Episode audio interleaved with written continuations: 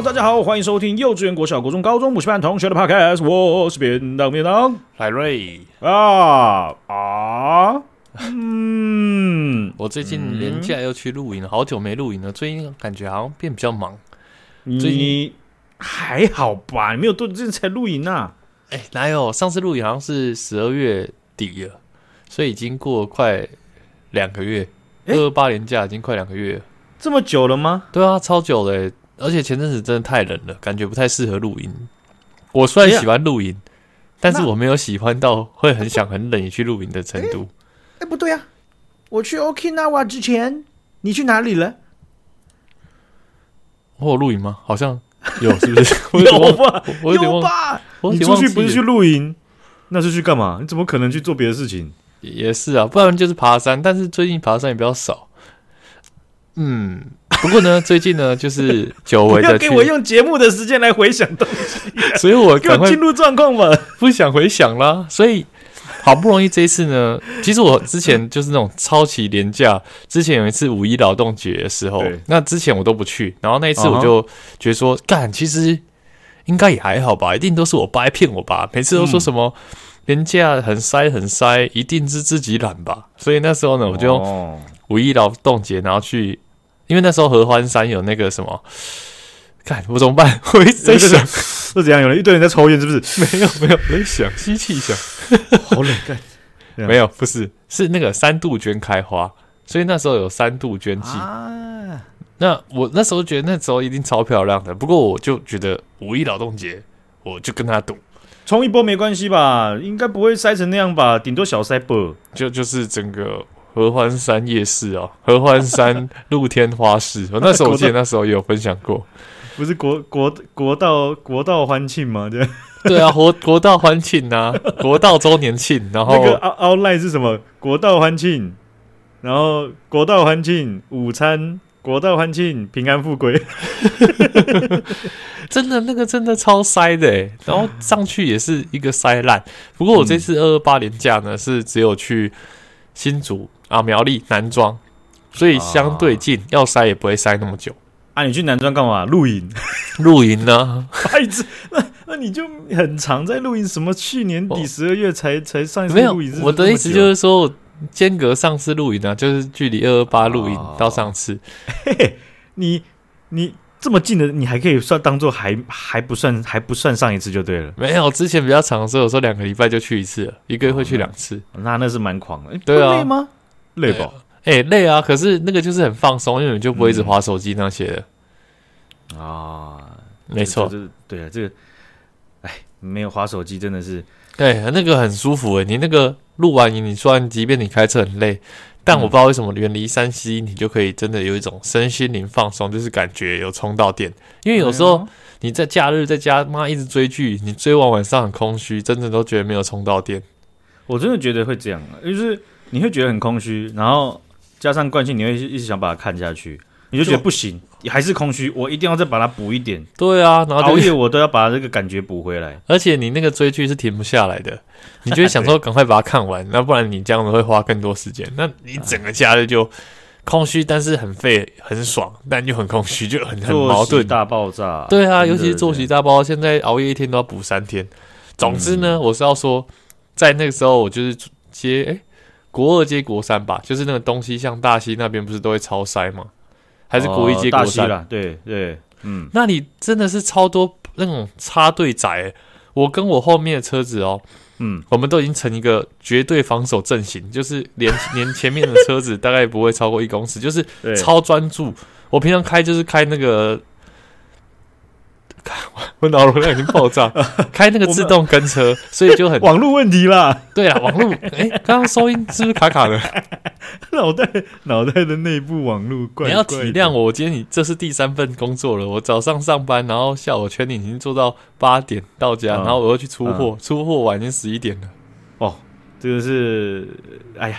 那个可怜的年轻人啊，台湾经济真的太差了，啊、让你兼三份工，真的很拼呢、欸。第三份还没有钱，没有钱还可以做两年多。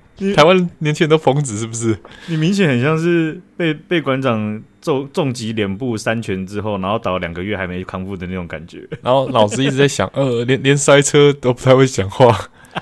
所以那时候就成了那个防守阵型，你知道吗？但防守阵型还是一样会有人插，你知道？尤尤其是你前面你一直跟一直跟跟的很好，但是到那个换大溪要转过去那个地方，因为前面可以加速了嘛，就不会那么塞。就是在那个地方，就最近最近那时候就一堆人插进，那里真的最危险，就是离潮花线超近。没错没错，那边就是破口。对很多人来讲，就是兵家必争之地啊！真的，所以我那时候就心中打了一个主意，嗯，我下次也要在那边插队。没有啦，塞太危险了。但是我觉得，如果最后最后才要插队，我觉得那心理压力反而比较大，还不如乖乖排队比较好。我也觉得那那些人真的是，他们会会赶在最后一刻。他们就是赌在最后一刻，大家防守阵型乱的时候，他就想要长驱直入。对啊，你这样不没没成功就到台北，所以我那时候其实脑中有另外的想法，就是会不会其实开去台北下交流道，然后再逆向回来，就是不是逆向，就是再上国道，然后再回来，嗯、然后再去大溪，这样会不会反的比较快？所以这样就变成说你失败的成本也没那么高。哎、欸，失败成本没这么高是没有错的，但不是成本，是成本啊，成本对啊，成本，嗯，这这没有那么高。可是我自己有试过一次，在机场的这个系统交流道哦，我我有做过这件事情。你说插队吗？不是我，我什么人，对不对？也是妈？每次在那边干交通干一干，然后自己哦，好插队哦，真香！我才没有插队嘞，好省时间哦。那个是哎呸呸呸，什么东西？然后突然就觉得，哦，我之前真的，看我之前真的错了，我真的觉得我不应该这样子一直骂那些乱插队的人，因为真的好爽。我跟你讲，那个站在正义的一方啊，大家不要互咬。呃，就是我讲意思是说，所谓正义就是规则那一方了哈。哦哦，手续，就是说，呃，你手续排队，对不对？你老早就在排队了，哈。然后不管是进交流道还是出交流道，你都在那边拉链式的，一台让一台，一台让一台，大家都很有规矩，对不对？对啊、呃，就是有人那种，他最后一刻要找破口长驱直入的。好，你知道有时候啊，有一种人，我之前讲过了，他就讲的是说，啊，不就让他就好了，再乖乖检举，那让让他到时候收到罚单，这样不是皆大欢喜吗？为什么要去跟他急？为什么要去跟他按喇叭呢？对对对不对？为什么要要用生命捍卫路权呢？那另外一派就讲说，那你有看到这些人变少吗？没有，真的完全没有。对啊，好像还变多，还是更跋扈了嘛？真的就是会有这种，就是跟我一样，那个瞬间就觉得，嗯，我下次也这样做做看好了，感觉真的省半小时以上。哎、欸，那真的不胡乱呢。你这样当北兰人真的省半小时以上，绝对。哎，然后啊，那那那你就算了。对不对？我这样子压过这个安全安全安这个潮化线的安全岛，哎，两千四还是三千六？不知道，快速通关嘛？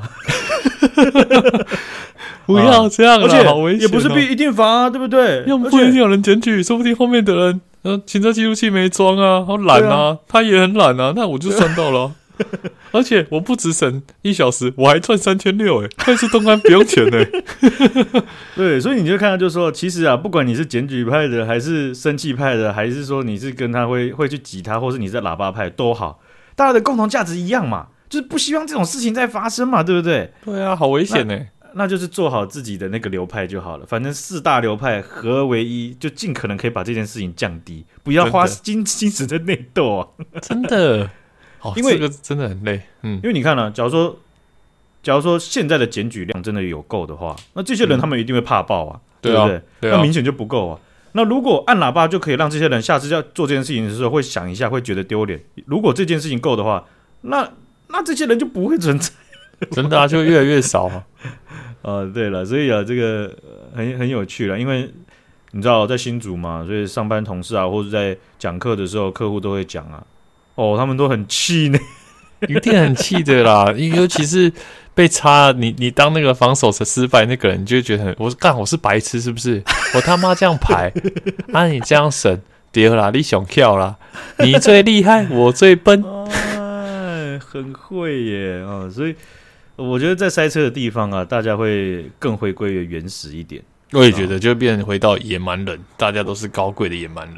你知道我前几天去看有一有有一组数据很有趣，是日本他们呃就是官方国家政府啦哈，嗯，他们他们去统计出来的东西，他们去调查出来的，就是说你在他们不同的县啊，不同的县市，汽机车会让行人哦，这个不是有斑马线嘛，会让礼让行人，会因让行人这件事情，对，它的它的基比例是多少？这样他就把它直接。Sorting 下来，直接排一个大排名这样子。那台湾估计是在最后面往下，由下往上看会比较快找到。白痴哦，台湾不是日本的国土了，干什么？哦，对不起，对不起，我也是全世界。没有皇民的思想呢？完蛋，要被出征了。哇，我我政治偏颇，的我开始出来了。哦我喜欢你们节目，但政治偏颇真的不喜欢。一心。呃，然后我就看，你知道。最低最低几率会让行人的县市是哪一个吗？桃园 不是台湾，我在说日本。哦哦哦，又搞错了，对不起，欸、对不起。哎，那再一次哈，那这个日本的县市啊，哪一个是最不会啊想要让行人的呢？Okinawa。一百分内，真的、哦，真的 是哦，就是 Okinawa 啊，因为离台湾比较近啊，那个风，那个民情的风有吹到那边，没有像那那个世界涡流是不是？所有东西往里面吸一个黑洞？对啊，就是那种交通乱象涡流啊，一直这样啪，一直把那种混乱的肮脏东西喷出去。你在看得起，你在看得起台湾人自己的交通乱象了吧？我们如果交通乱象排在 rank 第一的话，那应该应该还有这个二五十名排在负的吧？T 零之类的，还有很多更烂的，对。哦，那你知道这好？我记得好像冲绳的数字啊，他们让行人的这个，反正我那个应该是比例啦，哈，不是几率啦。嗯、那比例，他们统计的比例大概六十百分，就是一百里面有六十，很高诶、欸，很高啊！哎、欸，这出我意料诶、欸。对啊，你去站在桃园市区那个景福宫前面，你那个斑马线，你没有红绿灯那个斑马线，你站着，你给我站着。你看一百台有没有一台会让你？对啊，你就直接去带一本书啊，然后在那边看啊。我看你看完都不会有让你，我看，到半夜就可以过去，你都还过不去哦。对啊，怎么可能会有浪？不要闹了好不好？对啊，然后就嗯啊，你又看不见，看起来不像要过，要过不快过来看手机。对啊，我就知道让你过啊，啊你不过啊，那我才。重踩，直接冲过去。行人在跳恰恰，你就往前不要过的时候，哎、欸，又有机车钻；然后要往后的时候，哎、欸，又有汽车，又又有汽车在后面扒你。真的，而且我说回来，刚刚我不是说录音吗？嗯，鬼之鬼转，我还是要就是这一次突然觉得那个父母真的很伟大。父母、啊，因为对父母，因为我这次跟我朋友他们去录音，嗯、然后我朋友他们就是有那个生小孩了，他有一个一岁大的小朋友。哦，有两个，然后一个是一岁大，一个两岁大，然后他们就，嗯、我们下午就很好玩呢，因为就是玩小孩嘛。之前平常下午就开始喝酒了，哦、就是不知道干嘛，开始就边边喝酒边弄菜。那有小孩有什么问题？你下午也可以开始喝酒啊？有没有，但是就会会跟他们玩，想跟他们玩，哦、就像你带狗去，你会更想跟狗玩一样，不是很好的比喻。哦，不是，但是就是会有那种可爱的小动物的感觉，就是会想去跟他们玩啊，他们教他们火影跑什么的，嗯、所以我就成功教他们火影跑。火影。教完之后呢，我就想说我要让他们晚上好睡一点，因为他们两个有带小朋友的不能睡一间，因为如果一个睡，一个吵了，就会连环吵，然后另外一个听到，然后就开始哇哦，所以呢，对我跟 Annie 就是自愿跟他们同一间，想说没关系，嗯哼，睡到一半，哦，那个真的是真的是牛皮。至少那个父母要被中断睡眠大概五次以上，我这个真的好辛苦哦。就是即便我不用起来哄他们，是要说，哎，没事，小声一点，小声一点。嗯，我在那边被他们中断睡眠，我就是觉得超级累，而且他们会很轻易的就发现，只要他们的小朋友一哭，我的打呼就会声就会中断，因为我真的被吵醒了。我我你你其实是一个超级容易被吵醒的人，真的啊，印象当中超容易啊。完全没有办法跟小朋友一起睡吧？你觉得？超没办法。我有些同事他们生小孩之后，哇，那个精神状态、那个皮肤都越来越暗沉，你知道吗？哎，那超明显。我有同事也是这样，就是那个黑眼圈干，好像那个被灌一拳一样，就超明显，就在下面。然后就说没有了，我原本就这样。屁啦，你最好是。结果真的是被灌一拳。然后那那，你不要惹老婆了，拜托。你老婆？哎哎，我没有说是老婆。搞不好是我不小心无意中透露了。哎，这个小朋友啊，哎，现现因因为我们身边就是有些人进度比较前面嘛，哦，或者是说，嗯、呃，就是他们的人生剧本比较不一样，所以体验到这一块的时候，哦，我觉得小朋友比较像，比较跟难难跟宠物去比较，因为宠物你很难去别人家，然后马上体会，就说哎呀，好辛苦哦，这样子。对呀、啊，因为你宠物你也会比较狠得下心呢、啊，它叫就让它叫，关在门外面就好了。啊，你又不可能说好，你哭啊，我把你关在门外面，你哭你的啊，我睡我的。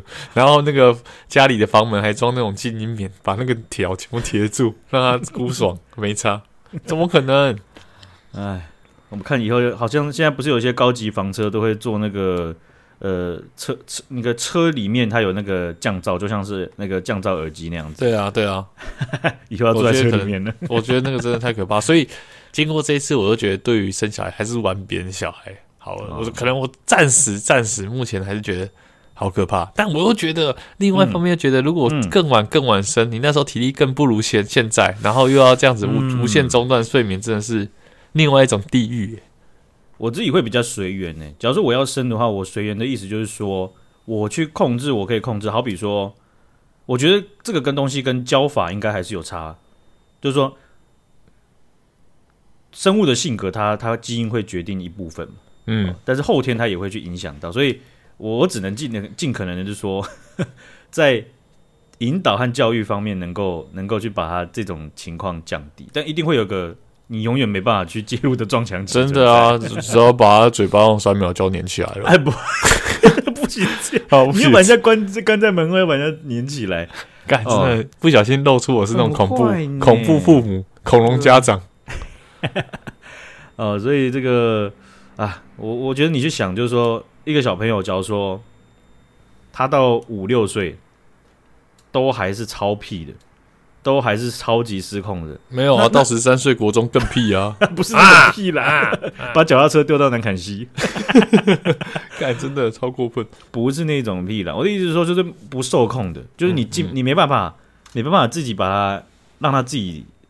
可能三小时自生自灭的那种年纪，对，没错，对，那你就会变成是无时无刻都会蒙受那个压力。你可能真正最痛苦的时间是一年半，但是如果你没有好好教的话，可能会变七年。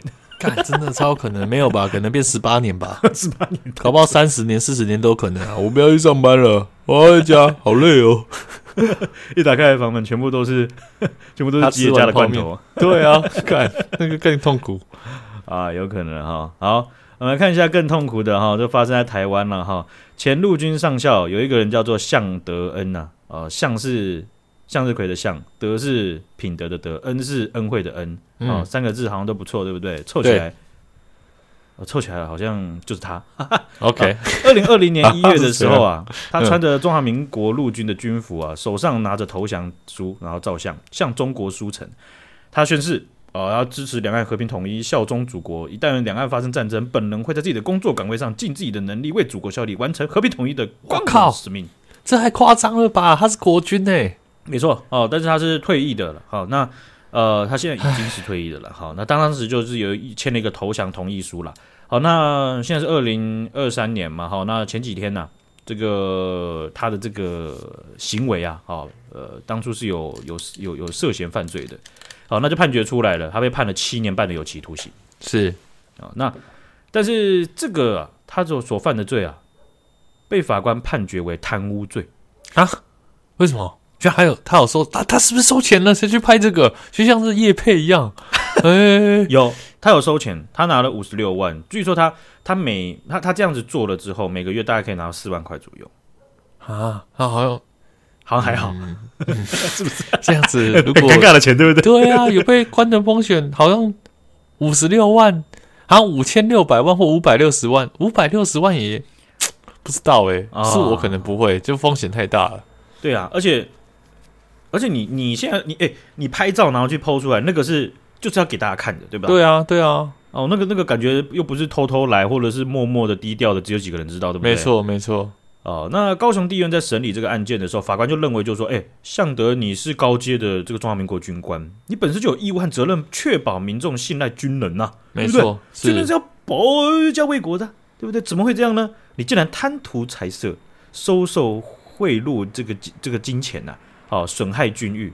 等一下，还有财色，嗯、还有色、哦，呃，我有这样色吗？有啊，你说贪图财色啊啊，啊，没有色的部分有没有课？哦、事实上有没有我不知道啦，法官没有讲。哎，感谢你的纠正。Okay. 对对对，OK OK。好，但是考量到他自白犯罪，又主动缴回五十六万的犯罪所得，哦，所以给他减轻刑度。哦，最后一贪污罪判决七年六个月，褫夺公权四年，可上诉。我靠！所以他那个七年六个月是已经从从轻了，就是已经考量他那些。哦，但但但他是用贪贪贪污罪去判的。那这样子怎么说？那个五十六万都有够少的啊，啊，CP 值超低的，真是不要做这种事。啊、你要夜配，还夜配那么少，人家第一名的 Podcast 搞不好一集就多比你多的。不是嘛？你脚踏实地、苦干实干，那你在社会上很多工作，呃、年薪可能就会接近或者超过一点，都说不定嘛，对不对？对啊，对啊。那那那这个因为拍个照啊啊，好，那他被判刑了之后啊，那我们很久呃没有见到这个石板民夫石板先生呢，他就有去探讨这个案件了哈。他说啊，他认为他这个向先生向德恩他犯下的应该是叛国罪啊，或者是间谍罪，对，好像蛮合理的嘛，对不对？对对，你竟然在跟我们的敌国，他你竟然这样宣誓说投降，而且你还是军职，还说真的。他会在他的本分，那在他的那个职位上做好他的本分，但是做好对方的本分是超可怕的，好不好？那不就是叛国？那不就是要把我们卖了吗？对啊，对不对？对啊，哦，所以大他呃石石板先生他就说，哎，照一般的理解呢，这不是贪污罪啊，因为贪污是你你呃，我这样讲哈，贪污就是你利用你的职务之便啊，去拿钱放到自己口袋，或是拿取利益放到自己口袋，对不对？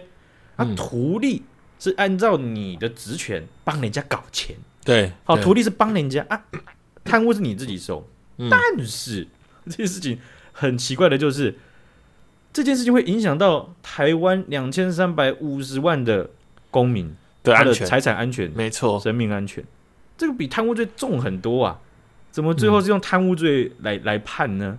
啊、哦，因为你知道，台湾其实，在最最最近几个月或者是一两年里面呢，报了非常多的共谍案，已经刷新纪录了，看好可怕哦。啊，当然有一有有，有这个这个其实是是是这样，是是它是共谍案是客观的，我不管我发现还是没发现的，它是在持续增加呢？哦，有可能嘛，哈，对不对？嗯，嗯，还是说其实以前就超多了，只是我们没有查出来而已。哦，这两种都确实都有可能啊，对，所以也有可能这两种啊同时发生，也有可能，对不对？是是。好，所以啊，台湾共谍案啊，呃，被破获的越来越多了啊，但是呢，普遍呢、啊，我们在财阀上面，在在判决上面呢，并没有。非常严格，好比说有一些人呢、啊，当天交个几十万就可以被交保啦；有的就是主动认罪，然后判的刑期很低啊，或者甚至缓刑，不用坐牢的也有。哦，这确实是一个问题耶。对，那那那那，呃，这个这个媒体人石板先生，他他有点到一点，我觉得蛮有趣的哦。他就讲是说，一九九六年的时候，中国有爆出刘连坤案；二零零四年有爆出刘广志案，这个都是中华民国。我们的情治单位去策反他们的军官，对，所以是他们变成间谍，然后把情报带给我们。哦，那他们被判有被判吗？有被抓到吗？有，有被抓到。嗯，死刑。还差好多哦。哦，而且我们我们不讲那一九九六年或二零零四年，就现在的中国啦。你是退役军官，或者是你是有相关身份，或是你曾经在军方的。一些单位工作的都是非常严格禁止去跟台湾人互动的，了解。但是不是到那种非常非常百分之百的？好比方说，像我有朋友啊，他的他的他的他的伴侣啊，就是中国公民嘛，嗯啊，那那他以一个平民身份啊，然后到他们家去吃饭，这个东西还是有的。OK 啊，但是那个那那个不是百分之百的程度，大概有百分之九十九。嗯嗯嗯嗯。好，所以啊。反观台湾，在在过去十几年呢，其实就是你知道，有一堆军官，他们就是会去跟他吃饭，或是退役之后可以去中国投资做生意啊。对，然后都有一些很好的条件呐。哦，不是你一般台湾公民过去就可以拿到的条件。是哦，对，那那这个这个这个东西啊，刚刚好，就是这么刚刚好。日本的经济新闻呢，他们这几天用他们的专栏来系列报道台湾的这一块。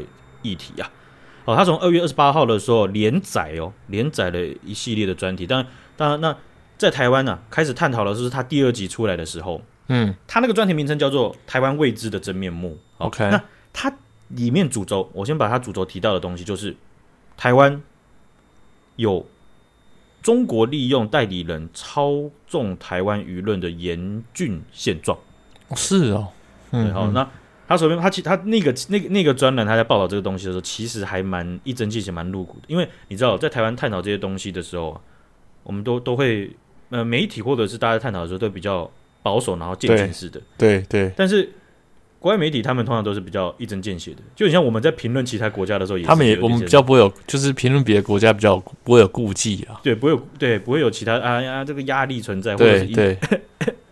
假规矩拜九桃的概念，对对对 对对哈哦，所以啊，他就有提到，就是说，他们引述了军方的这个这个这个消息人士，他们直接点出来，有高达过去有高达将近九成的退役军官，他们有跟中国的单位或者人人士接触过，超爆高，对，然后他们点出来就说。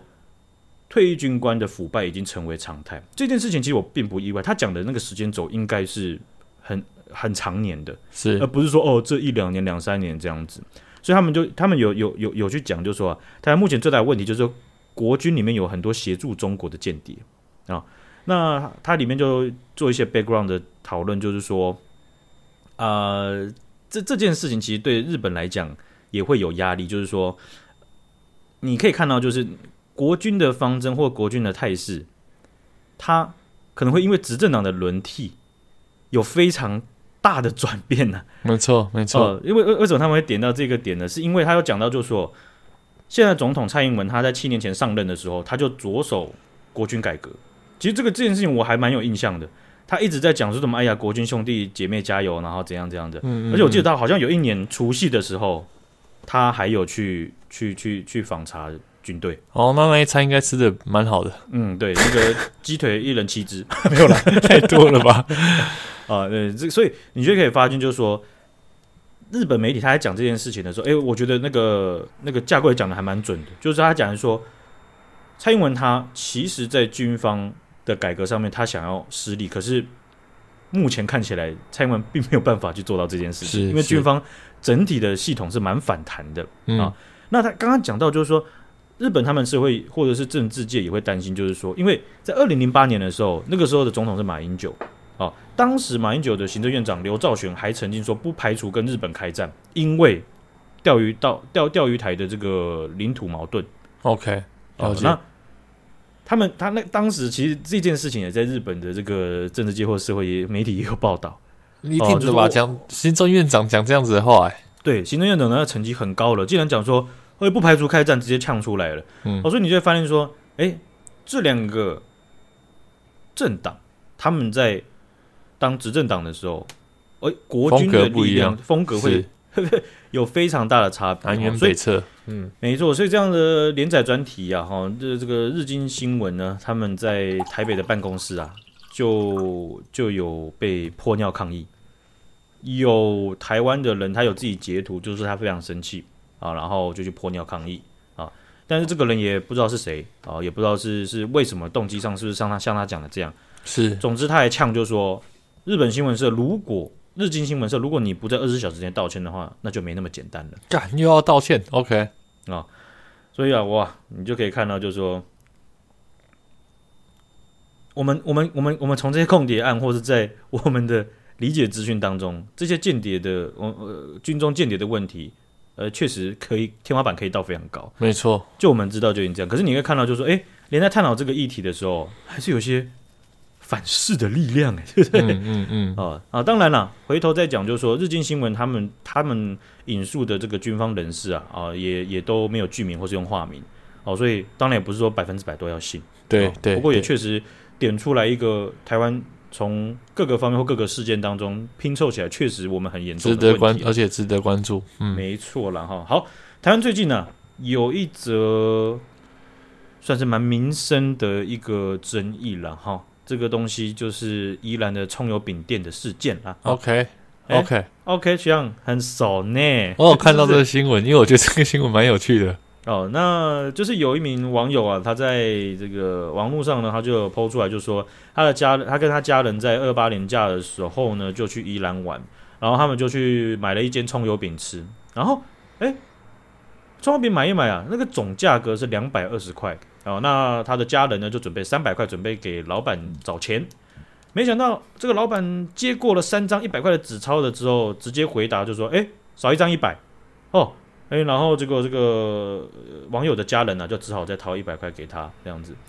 那，结果在这个过程当中啊，网友本人他用手机拍下的这个画面。哎，他怎么那么刚好在拍这个啊？那这件事情，哎，如果是说怎么刚这么刚好的话，有一方的说法就是，诶，还好吧，就是你出去玩，然后去拍店家在做那个美食，应该哦，有可能，嗯，对对刚好拍到，嗯。啊，另外一个人就说啊，可能这个这个老板啊。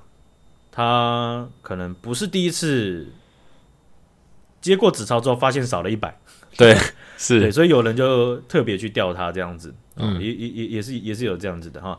那有一个有趣的事情就是说啊，有人就点出了一个关键点啊，如果你今天是两百二十块，你给他的，如果老板你是老板娘哦，你拿过了钞钞票，你你一看，哎，两百块而已，那你会跟他讲什么？哎，再再补二十块，对嘛？你不会跟他讲说，哎，你少一张一百哦。哎哎，对，哎哎哎，我看这新闻的时候没看那么细，我没有想到这一点呢。确实，所以啊，也就代表有人就说啊，这个老板他很清楚知道少了一张一百，哎，真的，而且他不想要你再补二十块，他要你再补一百。对，如果你说再补二十块，你就只会再补二十块。对，真的哎，真的，对，因为一般人就是被说，哎。哎，那给几把？那你会怎样？哦，拍谢拍谢，哎哎，不好意思不好意思不好意思，对对对，补一百，对不对？没错啊，一个不小心补一千，补一千还是要找你了，不会补那么多啊。那补一千之后，他说，哎，少了一张一千呢，太太扯了，看他我刚少了一张嘞。好，所以啊，这个拍影片的时候也可以清楚看到，就是说三百块啊，拿给这个老板的时候，老板呐反手一抓，他把那两其中两百块抓紧，然后另外的那一张一百块啊。在他巧手之下，那张一百块就默默的就掉下掉到地上去了。OK，哦，所以他抓紧的这个动作，刚好只抓了，刚刚好就只抓了两百块钱。好，那这次事件爆发了之后啊，大家讨论就很多了。然后，然后还有一一名就是这个可能央视央视的那个特派员邀请他登上今今年的春晚，举进行魔术表演，如何把一百块变不见？真的，他是这样。就是你既然讲到央视，其实中国的支配下的这些媒体，或者是说在在社群媒体上面的频道，也都有蛮大肆渲染这件事情哦，真的哦，对，然后我觉得也蛮能扯的，哦、我觉得这是很蛮能，就这个东西不用你不用讲说什么台湾治安问题，有有一点岁数，或是有一点看过以前的事情，就知道台湾以前这种东西一堆啊，嗯嗯嗯。对啊，什么什么鸡鸣狗盗之事，那那也是一堆啊，真的。但是台湾那时候不安全吗？对不对？那也是相对也是还蛮安全的，啊，只是说就这种东西，嗯嗯，社会就这么多人，对不对？是是，就你像说，哎，台湾有没有对的掳人勒索或杀人？他偶尔还是会有啊。没错没错，对。好，所以嘞，呃，这件事情呢，啊，哦，就是有发现，就是说，哎，好像有一个网友啊，他出来替老板娘讲话，哎，哦，他就讲话了，那。嗯，很可能是反方辩友，他的家人，OK，就是就是他他的好像是女儿还是怎么样，不确定。哦，不过就讲说这这是这是这是一场误会了哈。那呃，有些网友呢也就不买单，就说你说你铁定说一场，哎，大家好像原本还不知道这个到底是故意的还是误会，你怎么会这么铁定的说是误会呢？嗯，对不对？因为那家店在林口，误会很大。那行，烂透哎！完了，我我最近有来一个新同事，他就是会讲这种东西的，你知道吗？不知道在干什么东西，他每天都在讲哦，在那边讲就是说，嗯，来一个，来一个，然后说，呃，就是，嗯，没有 想不起来，不要在节目上想好不好？还没有想到，我是飘到飘掉了。好了，没关系了，他每次都可以想到。好。烂透啊！好，嗯，所以呢，这个搓被网友戏称为搓钞手法啊，把钞票搓不见的啊，这个事件呢就有延烧一下子了哈。那当然，他那个摊位就目前没有在营业了哈。这感觉是啊，要马上歇业，然后关掉所有那个社群媒体，先那个销声匿迹一阵子之后，再重新开幕。我觉得，你知道，在在这种小小吃店或摊贩交易的时候啊，其实。我自己我自己在这有些这种事情，我觉得比较严谨一点。嗯嗯，对，但是我可以，我我也可以，我也不会觉得大家放松会怎么样，因为其实大家都还蛮信任彼此。没错，没错。所以我钱递给你，我也不会看着你去。我就是马上跟你说，拍谁拍谁再补一张那个人。我觉得，对啊，所以那是建立在互信底下去钻的。没错，如果他是故意的话，如果真的，如果他是故意，对不对？啊，所以因为因为我自己，我之前。哦，我跟我记得我跟你分享过，我来看你记不记得？我在厦门的时候，中国的厦门，然后前面很前面，我那个时候去做 SPA，没有，直接玩掉，不是吧？我那个时候就是去中国的厦门的机场换换人民币，嗯，而且是他们的，就是呃，不是外面的窗，外面的那种对汇兑的，他们是 OK 国家设立的窗口去汇兑的，对，然后很麻烦呢。因为你是台湾人嘛，然后就要影印你的护照，影你的台胞证，然后就要要写一些文件，然后你终于可以换换一些钱这样子。那换完之后，他就把它从那个小小的那种像邮局的那种窗口这样子轨道这样推出来给我。嗯，他推出来之后，我后面站了一个中国某航空的空姐。OK，然后他就是好像也有点等的不耐烦了吧？对啊，因为我台湾人真的是要他们他们他们办理就很久。他的那个钱呢、啊，从窗口推出来之后呢？他就直接叫后面的，就很像在超台湾的超商这样，就叫后面的就过来这样子。嗯嗯嗯。要后面那个空姐直接把我挤开，然后直接办理他的东西。太赶了吧？还要点个钱啊？连连点钱的时间都不给。对啊，那哎、欸，这这这个钱你可能至少不是超到那种便利商店去买东西嘛，对不对？没错没错。那就不点一下，那我觉得我就觉得很奇怪。我当时觉得，哎、欸，真的很奇怪。我们还没生气，我就觉得很奇怪。哎、欸，不是啊，你不用看我点完吗？假如说我假如说，哎、欸。少了一张一百，那这样你你负责嘛？对不对？对啊，没错没错对，对啊，所以我就觉得，哦，那你好像意思就是说，如果我今天钱少的话，那你自己不认哦。没错，感觉是这样。哦，好像就不是很尊重了这样子哦，所以我也没有多想，我是结束的时候才多想。所以还有点吗？我当时就赶快赶快赶快大家点一下，然后我就走，然后点了前面空姐一下，哎，手机给我，跟你交换号码好不好？哦我我觉得当下我也有一点那种心态，就是那种。哎，干几把那种啊，拍谁拍谁拍谁啊，那种东西、哦、就是哦，哎，我就哎哎啊啊哎，好好好好好好，我就点点点了，我就走了。那、嗯、我就觉得，看越想越不对，越想不爽哎哎，啊呢，嗯掉呢，啊，这真的会不很不尊重人呢，感觉啊，你不要自己在那边拼效率，可是这感觉是最基本的，尤其是换钱这种东西，点钱应该是基基本中的基本吧？对，所以哎。啊，我记得我们那时候啊，我们那时候聊这个的时候，我就说超商其实现在我也真的是很呼吁，就是要这样子。嗯，对，因为我竟然讲到没有听到人，我就再讲一次啦。就是我在伦敦的时候，我第一次受到这个冲击。就当然有些国家它就已经是这样，就是它还是在人工结账的那一道，不是自己结账的哦。嗯、人工结账那一道，好比说我们叫好比说去那种爱买啊、全联啊或者是什么的，你去然后人工结账那一道跟跟家乐福一样嘛，对不对？哔哔哔哔完之后嘞。他不是会帮你把东西都放那边，然后给你个袋子吗？没错，你就在那边装。他没有设一个柜台，或像日本那样设一个柜台，有没有？让你在旁边装，你就在那边装。他边逼你就边装，然后你付完钱，对不对？他会不会找你钱或者一些收据？所有的人都是在那边把收据折好，然后放到皮包里面拉起来，然后放到自己的小包包，欸、然后东西提了再走。后面的人的假的，后面的人就是像 NPC 一样，就是等。我看我刚刚的回复也像 NPC 一样、欸，哎。明明就听过，然后还没对对 哦，真的假的？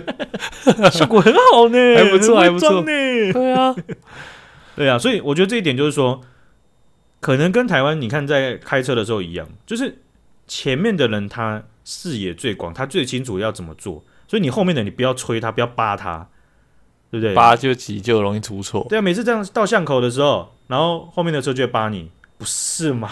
行人在走嘛，对啊，你在急什么？啊，你洗了把下啦，这样。我觉得这就是要慢慢的那种改变大家的文化，不管是等前面的人找钱算钱，或者是开车。因为因为你看这这种这种事情，它其实，哎，你后面的人都觉得没差的话，哎，那就真的很舒服哎，大家都很舒服哎。对啊，没错啊，我觉得比想象中，我冲击的点就在这边。哎。这个东西竟然可以这么舒服，就是不用有压力，因为你知道，每次在那边结账都刮住，觉得啊啊打战一样，哎，要不要载具？哎哎，载具 Apple Pay，哎，谢谢，哎 B 啊，这台这台吗？下面那台哦，好 B B 这样啊，好谢谢，哎，不用不用，那个说那个签单不用这样。